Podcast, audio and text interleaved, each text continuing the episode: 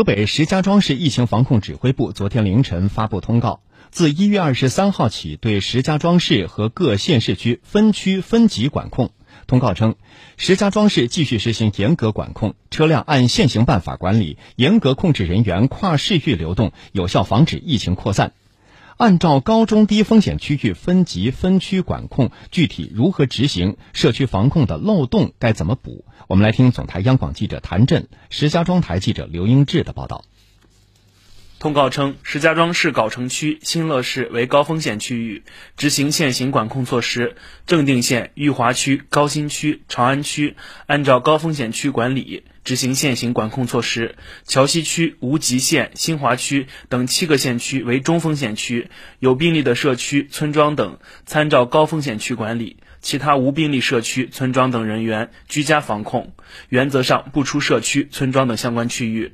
石家庄市其他县市为低风险区，有序恢复正常生产生活，有效管控人员流动和聚集，原则上不跨县市区流动，严防交叉感染。石家庄市高邑县是低风险区，从昨天早上开始，当地各小区、村庄有序开放出入。您登记一下来，来，我给你测一下温了。祥云凤凰福邸小区是高邑县一个规模较大的小区，有一千九百多名居民。昨天早上，小区已经对封闭管理措施进行了调整。小区物业经理邢学勇告诉记者：“小区解封不解防。本小区的人员凭门禁卡进出，采取的扫码测温登记进出小区，外来人员一律不让进入小区。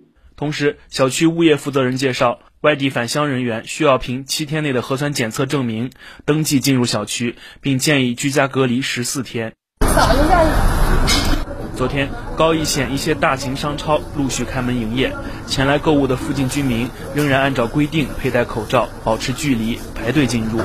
工作人员按要求进行扫码测温登记工作。高邑美元商城负责人耿先生介绍，目前超市采取线上线下两种销售模式。我们是呢今天早上接到的通知，然后呢就立即通知并组织员工啊到店上岗。在此呢呼吁广大消费者佩戴好口罩，保持社交距离。到店消费者呢理性购物，咱们超市呢货源充足，呃，大家呢不必大量囤积。我们局里边抽调了一百多人，让去报道去，我能出去吗？可以，那您来登记一下来，出具一下您的那个信和身份证。对。孟先生住在石家庄市新华区革新街道的铁路小区。昨天上午，他接到单位的防疫人员抽调通知，拿着单位开具的相关证明材料。孟先生在完成了登记、测温、扫码等流程后，顺利离开小区。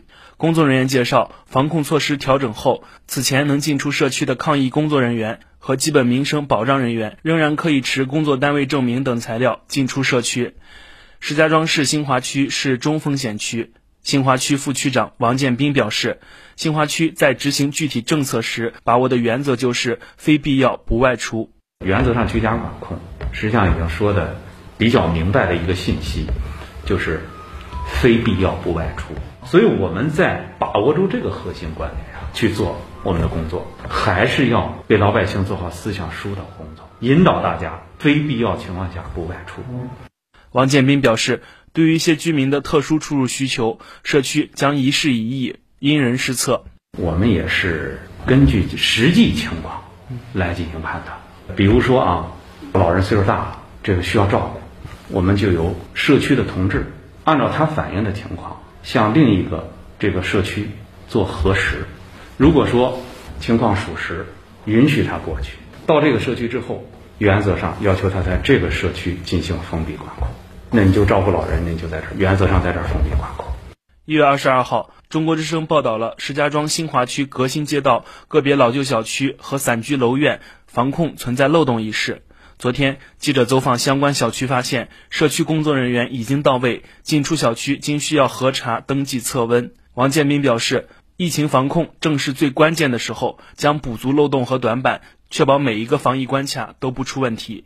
应该说，我们区委区长高度重视，针对我们全区的情况进行了举一反三。